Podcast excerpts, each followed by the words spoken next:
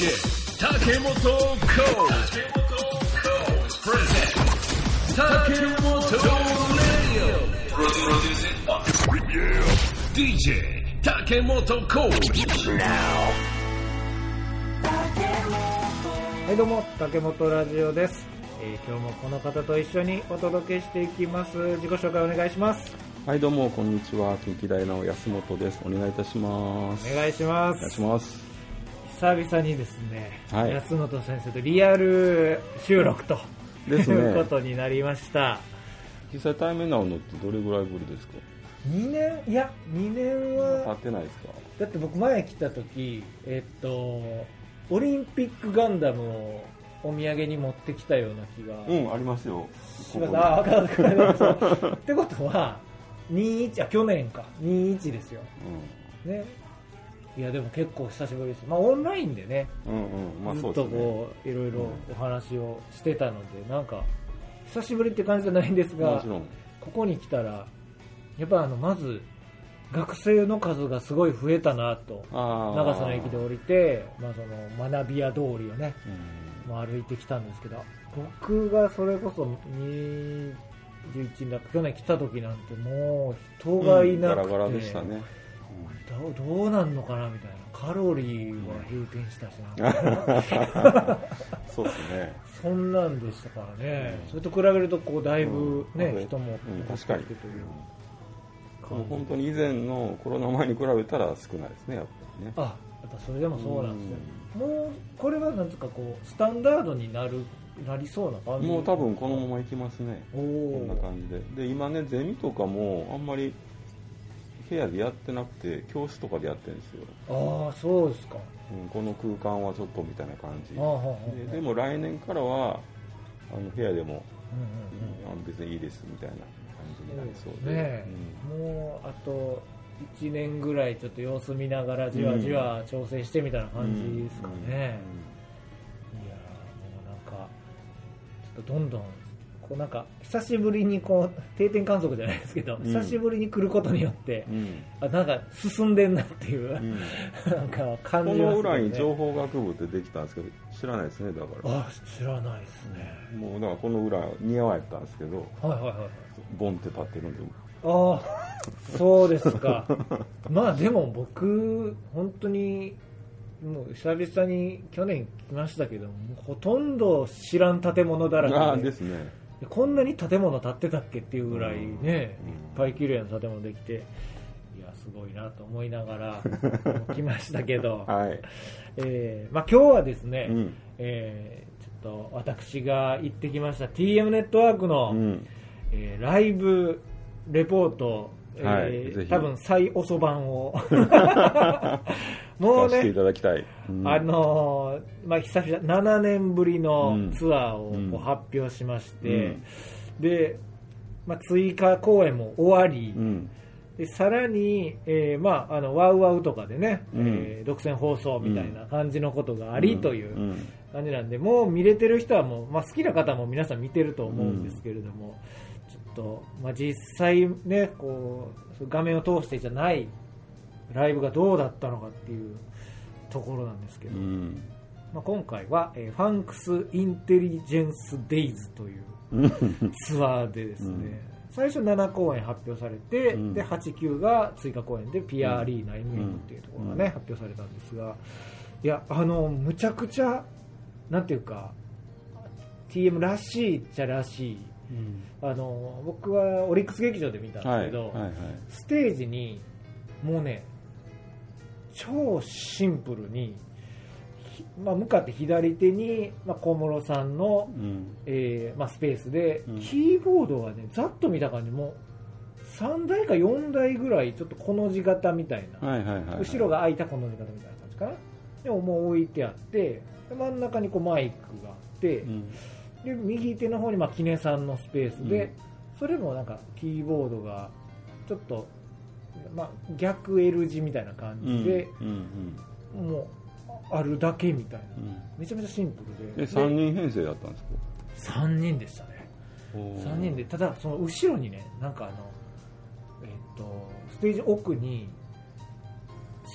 幅広い滑り台みたいな 真っ白なあのなんかものがあって、うんで明らかに真ん中が空きそうなんですよ。うんうんであこれこっからなんか出てくる昔何年か前のライブでうん。うんあの最初3人しか出てないけど、うん。実は裏であのギターとドラム生で見てましたみたいなうん。映像でバーンって出て、うん。みたいなこう演出があったから、うんこう隠れてるのかなと思って見てたんですけどそこから出てきたのはもう最初のこうオープニング映像ダーンここのオープニング映像がず10分ぐらいあるんですけど すごい煽るなみたいな、うん。あの最近の TM ネットワークのこのちょっとキーワードみたいになってるバトン、うん。TM ネットワークって書かれた黒に白字で TM ネットワークって書かれたバトンがあって、うん。まあ、そのバトンをこうあの繋いでいってるよと、うんうん。でこれがあの TM ネットワークの設定上、うん。あの潜伏者っていう感じで、うん。今こうに日本日本並びにもこう地球に来ていろいろ調査をしているみたいな。でその そのバトンを、まあ、ずっと受け取っていってて、まあ、今から、まあ、なんとなく TM のそのメンバーたちはそれをまあ次にこう繋いでいこうみたいなあこうなんかストーリーがーうん。30周年ぐらいからかな。なんかそういうのをうん。ずっとやってて、まあ、そのバトンっていうものをちょっとこうモチーフにした映像10分あって、そしたらこう真ん中が開いて、まあ、メンバー登場みたいな感じだったんですけど、あの1曲目からうん「あの夏を忘れない」んで始まって、うん。まあまあ夏のライブだったんで、うんもういきなりこれないな。みたまあ、しかもなんていうか超シンプルな構成じゃないですか、はいはい。すごいなんかなファンの皆さんどうどういうふうに感じたんかなとも思うんですけどもう今日はもうなんか3人の素材をお楽しみくださいみたいな、うんうん。そんな感じなんかなみたいな。うん。スタート。だから前半がちょっと僕もあの暗い中メモをしたんですけどえーっとあの夏を忘れないから始まってあの Be Together ですね、あの Welcome to the Funks のうん。セリフがバーンと出て Be Together って。でもうなんかまあそっからは結構ねもうボンボンと2曲やってで今度そのキネさんのアコギタイムみたいなのもあって、うん。でそしたら多分あそこはアドリブなんですけど、うん。要は次の曲がスタートするまでのうん。アイドリング時間みたいな、うん。もう TM のライブってもう始まったらうん。同期してるからう、ん。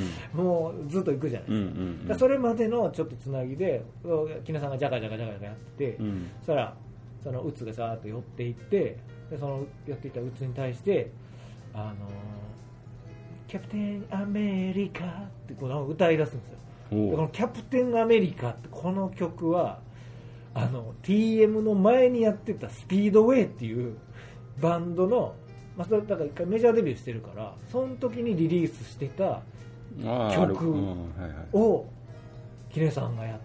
えー。でなんかなんとなく雰囲気うつに歌わそうとしてうん。ちょっと歌ってくれたかな。でなんかちょこっとだけそのフレーズ。ワンコーラスもなかったかなサビの部分だけみたいな。ちょっとやってたから知ってるファンはおおみたいな、うん。知らん人たちはどう思ったんかな。だろうこの曲って思ったんかな。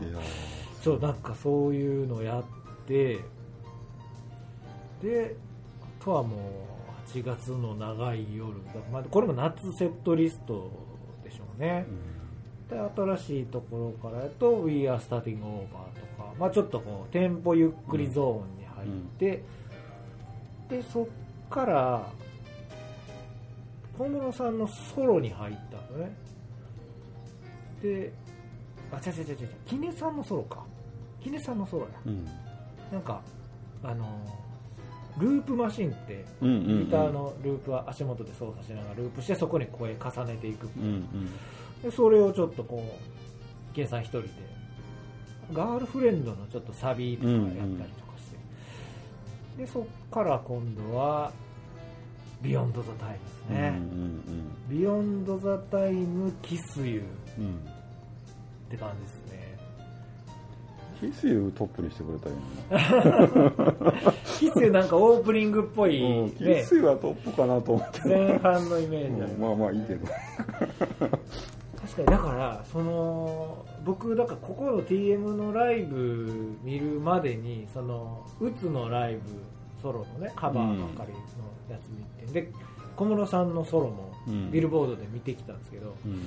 でその小室さんのソロの中でもそのサンプリングマシンでいろんなあの曲のイントロとか、うん。あのなんえっと何 Welcome to the FANKS っていう、うん。あのファンクとゴングやったかな。なんかまあそのサンプリングとか。あとまあ小室さんの曲ばっかりなんで、まあ、TRF のうんうん。イントロとか、愛しさと切なさと心強さの,、あの頭のダンダンとかっていうののサンプリングだけでこうちょっとこううん。つないで、まあ、もうほとんど小室さんも遊んでるみたいな感じで、うん。バーッとプレイするっていう時間がソロの時にあったんですよ。うん。小室さんのソソロライブの時に、うんうん。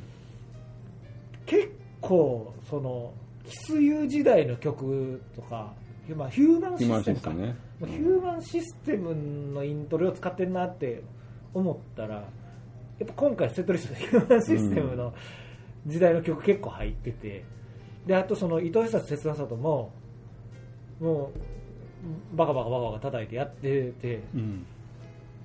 なんかすごい気に入ってんなって思ってたら、あのデジタルで2023年バージョンなんかねニュース出てた。で歌い直しとうん。まあアレンジし直してうん。出たんですよ。うん。だ多分同時に多分あの時期 動いてて、なんかもうちちょろちょろこうんうん。うだ出してたんやろなみたいなうん。うんうんのが後後になってから。いろいろ答え合わせができるっていうちょっと面白その辺面白かったですけどね。あとはうん何あと何がやったかな。まあ TK ソロからのえー、これ何やろ字汚すぎて全然わからないあゲットワールド How Crash It のテーマをあそっち先なんですか。やってましたね。それやってでゲットワイルドうん。ですね、ゲットワイルドでもゲットワイルド割とサクッといったイメージでしたね。いつもみたいにこうめっちゃイントロ長いうん。煽りまくりっていうイメージではなんかなかったかな、うんと思いますとか Be Love the Earth ですね、だからこの辺はあの復活配信ライブとかでやってた感じの、でなんかそのオープニングでもななんて書いてあるんだろう。自分の字が読めない。なんかヒール・ザ・ワールドみたいな。うんうん。プリーズ・ヒール・ザ・ワールド・ナウか、うん。でコメントがオープニングの時に出てて。そのなんか今回いろんな戦争のこととかあって、うん。結構戦争の絵とかもちょっとなんか大砲の絵とかちょっと使ってて今のじゃないと思うんですけどで結構そこが一つキーワードなのかなっていう。でうん。もう一回 We Love the Earth のところでヒール・ザ・ワールドメッセージがまた登場してみたいな感じやったんでい今はもうそうその時やっていう感じだったんでしょうね、うんそういうのがあったな。あとセルフコントロールはかん全部じゃなかったような気がするんですけどちょっとだけやってアイアンですかね。で結構その過去の映像が相まってもうこの辺エンディングに近づいてきててで、えー Fool on the Planet か。うん。もう Fool on the Planet はもう変わらないですねアレンジが、ほぼほぼ原曲に近いうん。感じでしたね。なんか、まあ、ほんと素材だけのライブっていう感じもしたし、まあ、でも映像とか照明とかはすごいいろいろ凝ってた感じはしましたけどもうファンとしては、まあ、3人が3人だけに集中して見られてもすごい良かったなっていう感じでしたね。これはちょっと見といてよかったな。で初期が多いんですねそしたら。結構そうですね。初期がやっぱ多かったうですね。ん。なんかスターティングオーバーとかなんかその辺もなんかちょっとフォーキーな新しい曲やけどちょっとフォーキーな感じなんで、うん。ういうまいことマッチしてるというか、うんうんなんかそんなイメージでしたね。うん。いや、だから今回、その、配信でやった、えー How Do You Crush It? うんうんのシリーズと、あとその、えー How Crush っていう新曲と、その映像の最後に流れた、その、How Do You Crush It? のテーマうん。と歌唱されてる、あの、正式なタイトルがないらしいんですけど、うんうん。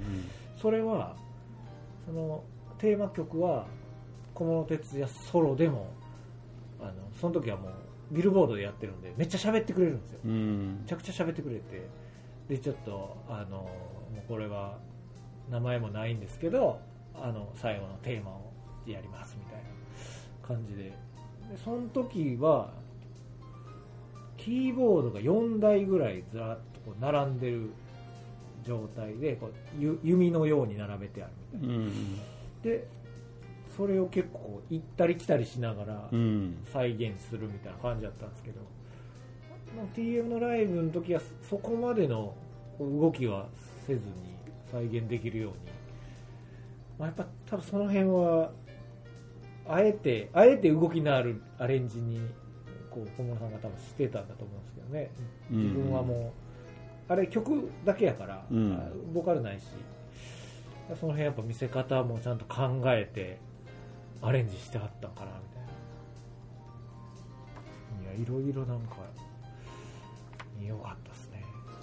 あれはまあちょっと僕だからその最終公演追加公演見てないんですけど、うん追加公演は多分もっとド派手になってたんじゃないですかね。曲数的には十何曲なんですねそしたら。そうですね、うん。そんなむちゃくちゃ多いなって感じでも、うんうんうんうんなく。うん、当然あのアンコールとかもなく。うんなくね。ええ。うん。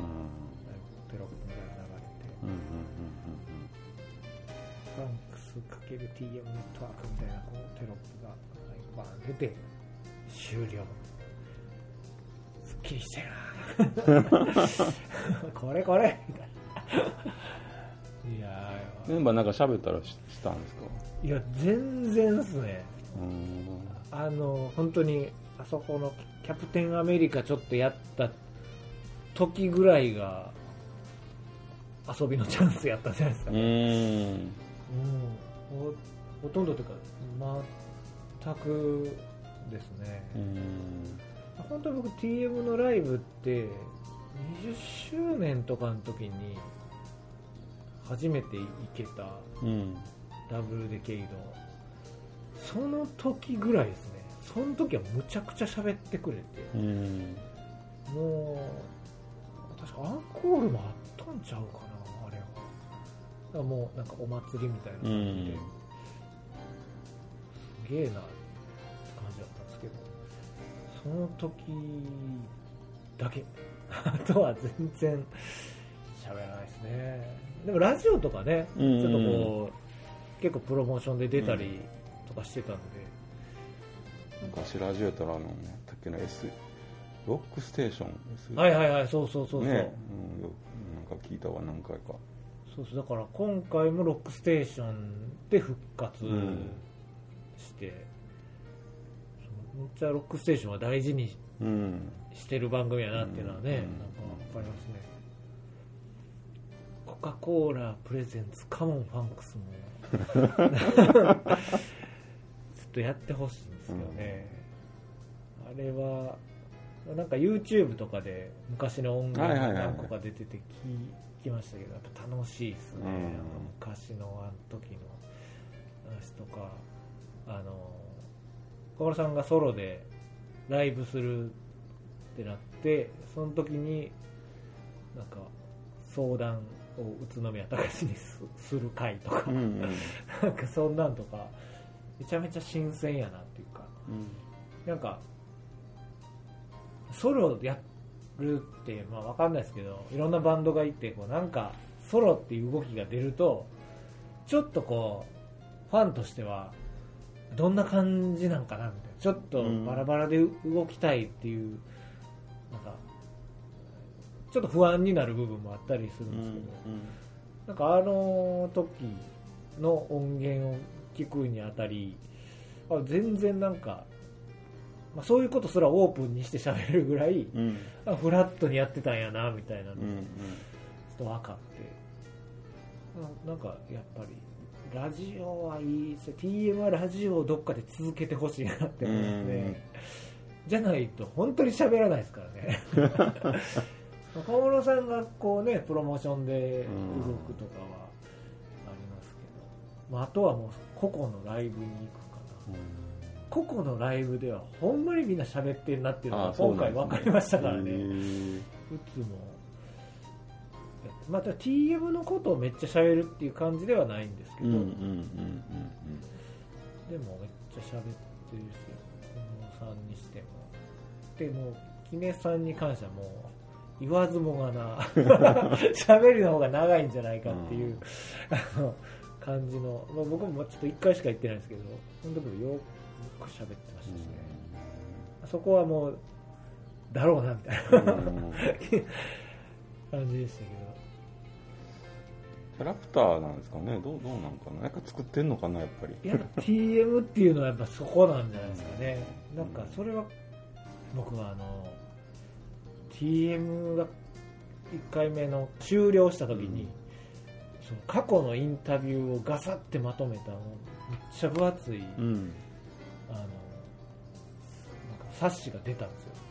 でこれをあのもう今なくなっちゃいましたけどこの近代のすぐ門の前に K2 レコードってあ覚えてますよ覚えてますあそこちょっとこう中古のも売ってたりとか、で本もちょっとあったりとかで、そこでそれ見つけてそこで買ったんですよ。でそれ読ん読んでたらやっぱりあの、まあ、当当時の話とかもいっぱい載ってるんですけどなんかもう TM やるときは、うん。なんかどどっかからあのオンオフのうん。TM スイッチみたいななんかそういうのがあってそのモードに入るみたいな感じのニュアンスのことを言ってて、あでもでその方が楽うん。みたいなうん。ニュアンスのことが書いてあって、うん。あそうなんやだから MC 考えんでいいってやっぱこう喋るのが得意とかそういう人じゃなかったら、うん。MC 考えるのって大変だようん。特に TM の場合はちょっとこうコンセプトがあってライブを作ってるから、特に後期は、そこには多分ない方がいいんやろな。だからそのスイッチで動いてはんねんな、みたいな。感じでしたね。僕もそのソロでホテルさんのライブ行った時こんな喋るんや思ってびっくりしました、そうですね、うん。僕はあれなあれは何のやつで見たのか35周年かな。広島で見ましたけど。すごいね話されますよ、うん、まあ上手なんでねあの人、うん。バンドの時は全然っていうぐらいね喋ってなかったけど、うん。うん。まあ、やっぱりねイメージっていうのはあるからっていうのもあったかもしれないですけどね、なんかフロントマンでうん。例えば氷室京介とうん。角谷隆っても全然タイプが違うじゃないですか、ああ違う違う。なんかこないだえっ、とね誰が言ってたんやったかな。あ浜岡本がラジオ出た時に、えっと川島明のラジオに出たんですよ「はいはい。ラビット!」の司うんうん会やってるね、でその時にあのもう浜岡本はもうあの理理論的な話何かを説明するとかっていうトーク、うん。うんそういうのはもう全然やるしうん。得意やねんけど、うん。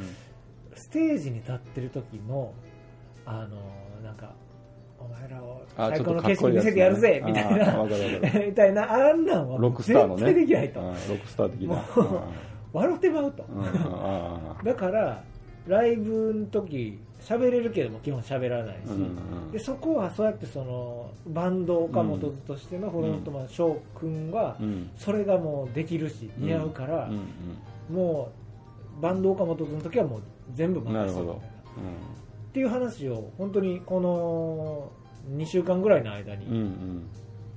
その放送があったやつだったんでそれ聞いた時になるほどなと。うん。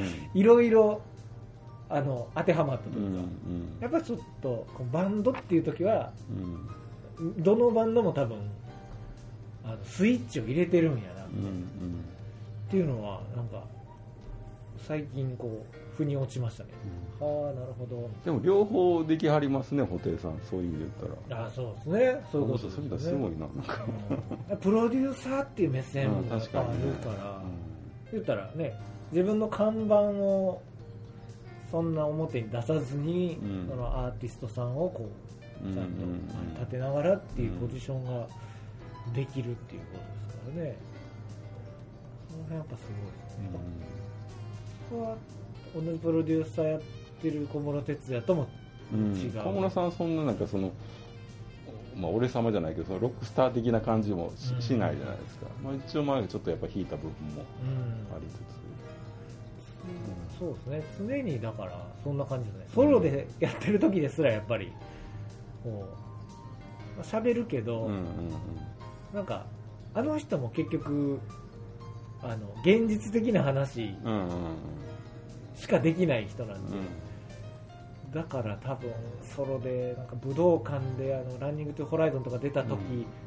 髪の毛立ててこうライブやってたけど、うんうん。多分会うてないなと思いながらやってるあきついやろなってね。ああなるほど。すごい分かるわそれ。結局だからそういうことの、うんあのそういうことのオンオフを入れるために、うん。うんあの時のライブって MC 英語でやってるんです。よなるほど。ね もうみんなびっくりしたと思うわ、うん。あチケット買って行ってた人。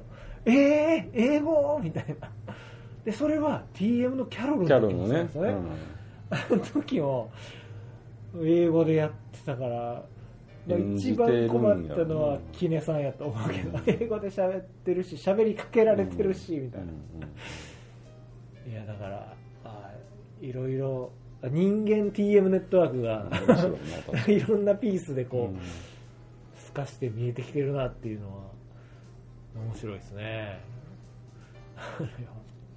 あの吉川晃司さんなんかは、なんか初初めの頃はちょっとオラオラな感じやったんですよね、うんやっぱりそのライブの時は若いしね。若いしね尖ってでも今はねあんまりそんな、うんあのうんなんかそんな感じはちょっとひひあの弾いてはいるけどもうロックスターなんですよね、やっぱその年重ねた中での今のスタイルなんか分からんけど。そうですね。ライブを見たことが、まあ、ソロでのライブっていうの見たことないんですけど MC とかあんのかな？いやしてますよ。結構普通に喋ってるというか。当ですか、うん。いやでもそうライブの良さというか、うん。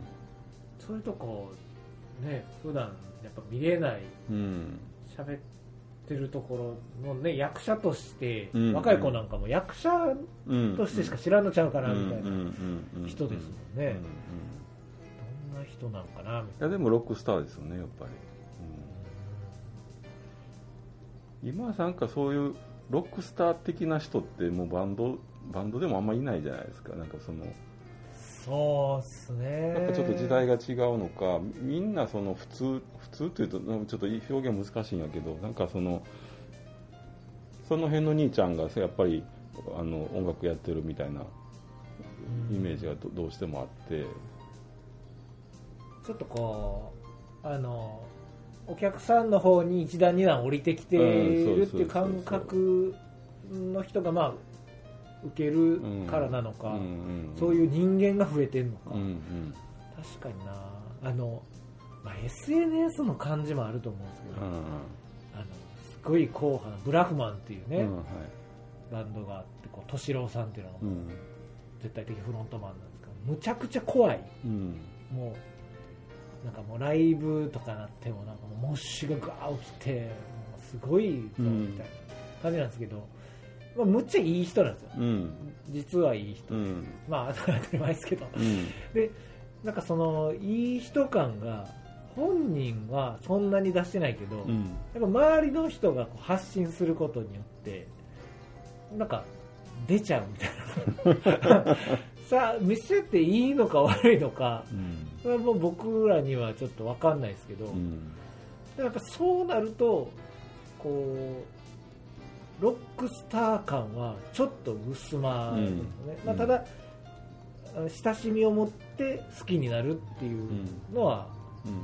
あるんでしょうけど、いいのか悪いのか時代なんですかね、布袋さんもそうですよね。だからあのデビュー、えーとソロになってからはやっぱりちょっとロックスター前みたいなあるけど、まあ、あの人もエッセンスすごい使ってはるし今もね。ね。だから、まあ、もちろんロックスターとしてのものもあるけどやっぱちょっと身近な部分もあるというか、それはなんか感唯一今やっぱもうねヒムロックだけじゃないですか。もうなんか、え。やっぱ別の人みたいな。天井人にもうまあもちろんね今も何もあんま活動されてないからやけど。うん、SNS とかはやってないっていうのは一つポイントかもしれないですね、うん。TM もまあやってないっちゃやってない、うん。まあ秋音さんはちょっとやってるかな。大野さんとかうつもまあ告知用みたいな感じがメインなイメージですもんね、そういうのがちょっと一つポイントなのが見せすぎないというかうね、ん、確かにね。セルフプロデュースとして、あとなんかここれももものすごい僕の偏見なんやけどなんか一方でそさっきの怖い怖いっていうような感じも多くないですか？これ僕のイメージかな。ロックなんかそのイメージはなんでなんやろロックロックそうかな。なんかまあヒップホップっていうジャンルとロックが混ざあってきてそれかな。そういうことか。ヒップホップは本当になんかそのロックがポップスと混じ今ちょうど過渡期というか、うんうんうん。お茶の間に日本のお茶の間にやってくる今もうまさに過渡期というか、うんうん。まだむっちゃやんちゃなやついるし、うんうんうん いまだに。ででもかといってもう Creepy Nuts みたいな、うんはいはいはい。すごいファニーな感じで、しっかりものをしっかり作ってみたいな人たちも出てきてるしみたいな、ヒップホップはまだ確かにこうまだこう得体の知れない、うん。だからちょっと見たくなるみたいな危険性はなんかねうん。ちょっとこうある人たちもいるけどロックね怖そうなみたいな。まあそうやってミクスチャーになってきてるからかな。そういうのがあるんかもね。やっぱもともとやっぱロック,、まあ、ロックだけに、うん、ロックっていうふうになるとアンダーグラウンドみたいなもん。うん。まあその世界もそうやけど。それがメジャーになってきてみんなが受け入れられてきた中で今度はまたいろんなものがジャンルが生まれてきてそのジャンルがまた混ざることによってまたね見え方も変わってきてってなるから。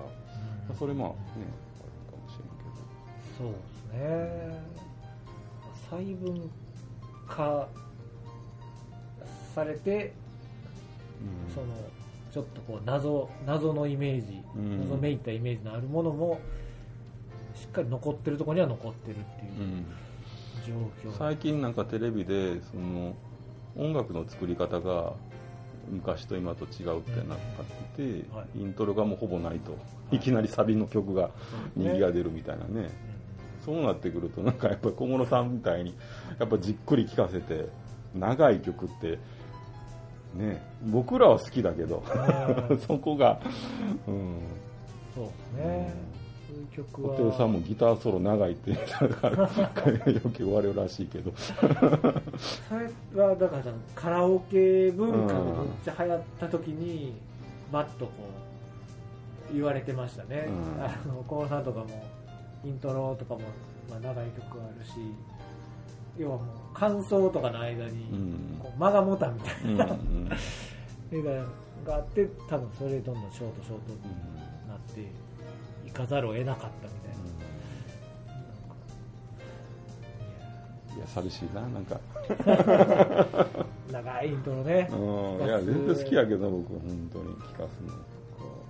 ソロ回すとかね、うん。それこそやっぱそういう意味であのそういうのが見れるライブの価値がまた上がっているんじゃないかな、うん。だから星野源とかもうん。リリースする曲とかはすごい、まあ複雑なことをやってたり面白いことやってるけど、まあ、そこをあんまり押さずにポップに3分聴かす。うんうんただライブってなったらそれをこう生バンドで,、うんうんですごい、ね、もう手だれを揃えて、うんうん。でちゃんとこう元の、うんなんか多分本当はこうしたかったみたいなうんうん。ところに戻してみたりとか、うんうんでなんかそういう、ね、やっぱアレンジがちょっとちゃううん。ようにするとか、うんうんそこでライブの価値がやっぱ上がっていくんですかうんね、うん。確かにな。変わっていきますよね、うんうん本当に曲数曲の数もそうですけどアルバムの尺が短くなってますよね、はいはいはいはい。曲が短い。からだから僕ラジオ DJ やってて、うん。あのまあ1時間に大体これぐらいの曲かかるみたいうん。なのが、フォーマットみたいなのがあって、でバーッと入れてって。で、まあ、トークちょっと長なったらこれ差し替えてみたいな、なんかそういうので、まあ、ち時間調整するんですけど、うん。あの何年か前からいや喋る時間が今までは曲削ってじゃあ3分トーク入れましょうかとかっていう、まあ、発想やったのが、はいはい。今日トーク時間が、えっと9分あります。あ9分もあんの？みたいな。それはもう曲数は一緒やのに曲の尺が短くなってるから、まあ、必然的にそういう時間ができてくるんですよね、それをすごいめちゃめちゃ感じますね、アルバムにしてもえ12曲入ってんのに39分なみたいな。少な。短いです スキッねトが入ってんのかな？みたいなとかまあまあ確かに短かったなって感じますね。いやだって60分とか当たり前やったもんなだってそんなアルそうですね。バパンクバンドの時代に戻ってんのかっていうぐらい、パンクはね1曲短いから、いうん。3分とかねそれが当たり前で。やぐるっと回ってきた感じが尺の話だけで言えばねうん。しますけど。まあでもこれはちょっとライブの価値っていうのは逆に見直されるべきかなうんうんうんねゲットワイルドとかなんか長ければ長いほどいいみたいな。うんいや本当わかるわ。もう7分ぐらいないともうなんかゲットワールじゃなくなってきて。原曲はね短いけど。あれでも今今はちょっとわかんないですけど Spotify ってね、はいはい。TM ネットワークもなんかこうチャンネルみたいなのまあ持ってるんかな。でまあ言ったらランダムにかかるじゃないですか、はいはい。そしたらゲットワイルド多分あのすごいアルバムゲットワイルドのばっかり入れたアルバム出したじゃないですか、はい。はいはいあれが出た後かな後やったからか知らんけどマジでそのランダムのランダムの中に11分ぐらいあるゲットワイルド入ってて ライブバージョンの。これこれランダムでどんな人聞いてるか分からんけどどう思うやろな。それちょっと面白かったですねかかってる時。でも長い方が盛り上がりますよねライブだとね。まあねややっぱり小村さんがやるしねそうですよね顔ってやるし。そこはやっぱビジュアルがやっぱいりますよね、新さんのカッティングとかも見れたし急にアコースティックの音色でここのパート。いやもう絶対別の曲やったよいきなりね。だけどかっこいいですよねあれね。ん。あれもだからアコギでやってるところがねまたそうねそうゲットワイルドにアコギを入れるっていうね。うんそう。ああいうのはなんかストーリーがやっぱあると思うんですよ。ヒデさんのあのだから3人で例えばゲットワイルドやるときは、うん。ギターソロをヒデさんがやるんですよでも、その前、ちょっとね、何年か前に、コミカ動画とかで、もう、前線の時に、うん。ヒレナオトはゲットワイルド、ギターが弾けないみたいな。当時ね。当時は松本さんが全部やってたみたいな、はいはいはい。えギター弾けないのギター持ってんのみたいなことがあって、でニコ動に弾いてみて、どんな気持ちでやってんねんと思ったけど、弾いてみた動画を上げ、うん。で、ちゃんと弾けるっていうことが証明され、みたいな、こう、振りがあってから、ライブでちゃんと、あの、ソロ、割と激しめのソロとかやったりなんかして、うん。あの、やるっていう、ストーリーがやっぱ、ありますよね。うん。面